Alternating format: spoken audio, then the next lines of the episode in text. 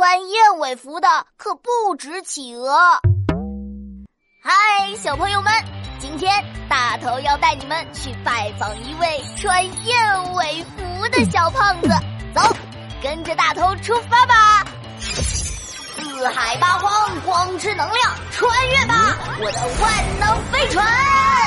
目的地：两百年前的北大西洋沿岸，出发！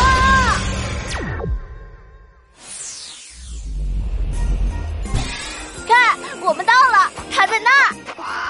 后脑勺一直到尾巴，整个后背全是黑色，而前胸部和腹部又都是白色。哎，不就是一只企鹅吗？哎，那可不是企鹅。虽然它确实长得很像企鹅，但是你认真看看，它那尖尖长长的嘴巴，还有像鸟一样的翅膀，和企鹅可不一样。它是大海雀。哇！快看，它们冲进海里了！你看它们左冲右冲，追出美味的飞鱼群。突然，一个九十度急转弯，哦，抓住鱼啦！嘿嘿，再一个一百八十度飞身飞跃，哎，又抓住鱼啦！大海雀呢是个灵活的小胖子，游泳非常厉害，但是它再厉害，还是躲不过灭绝的命运。它不会飞，呆呆的。看见人类也不怕，所以人类很容易就捉住了它们，吃它们的蛋肉，还把它们的羽毛做成枕头。